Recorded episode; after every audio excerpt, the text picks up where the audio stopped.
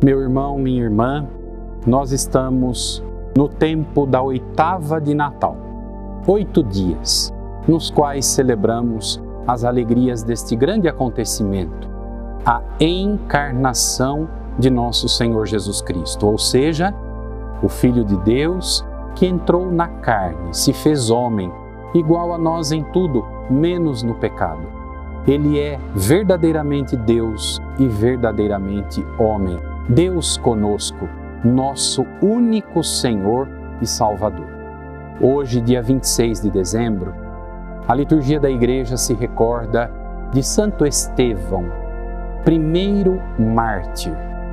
Nós temos nos Atos dos Apóstolos o relato do martírio de Estevão. Alguém poderia se perguntar: acabamos de celebrar o nascimento de Jesus, nosso Salvador. E já dia 26 celebramos a morte, o martírio de um cristão, de um seguidor de Jesus, Santo Estevão. De fato, meu irmão, minha irmã, esta celebração do dia de hoje nos leva à certeza de que é preciso acolher Jesus com convicção, com coragem, deixando-nos conduzir por Ele, vivendo o Evangelho, doando a nossa vida, se preciso for, até as últimas consequências, derramando até o próprio sangue, o martírio. Santo Estevão, fiel ao Evangelho, dando testemunho da caridade, constituído servidor, ministro, diácono da comunidade de fé. Deu testemunho do Senhor, ou seja, seguiu os passos dele até o derramamento do próprio sangue. Imitou Jesus em tudo, até mesmo na morte. O mártir é um novo Cristo que aceita morrer por amor a Cristo, defendendo Cristo e testemunhando Cristo aos irmãos e irmãs. Ao morrer neste mundo, apedrejado como foi, Santo Estevão nasceu para a eternidade. Os primeiros cristãos chamavam o dia da morte, o dia em que um cristão foi martirizado, de dies natalis, ou seja, dia do Natal, dia do nascimento.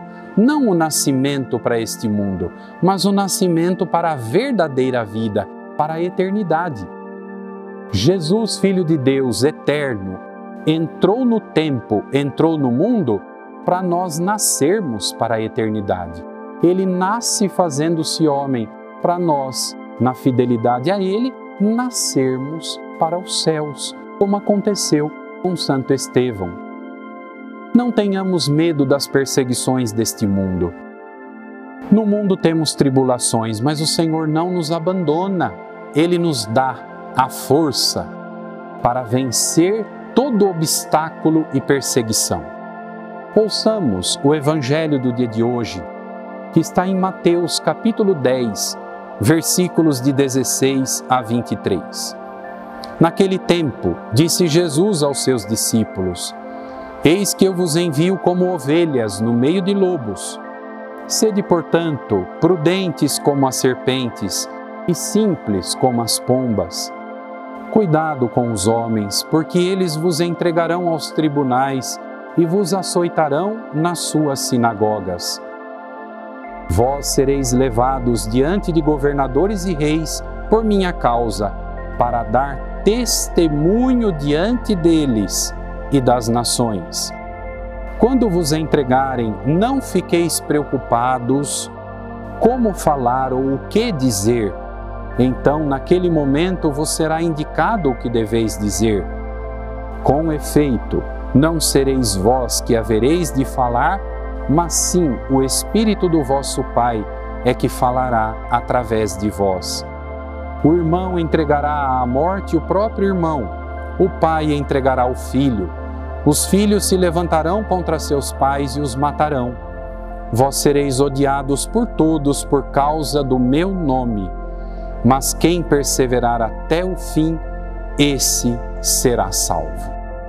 Eis aí, meu irmão, minha irmã, o convite a seguir Jesus com coragem, não tendo medo das perseguições. Elas existem, sempre existiram.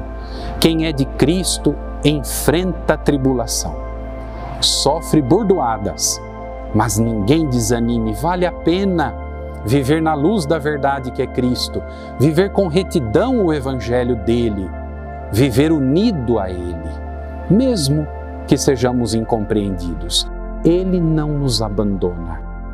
E unidos a ele, que nasceu entre nós, nós nasceremos para o alto. Louvado seja nosso Senhor Jesus Cristo, para sempre seja louvado.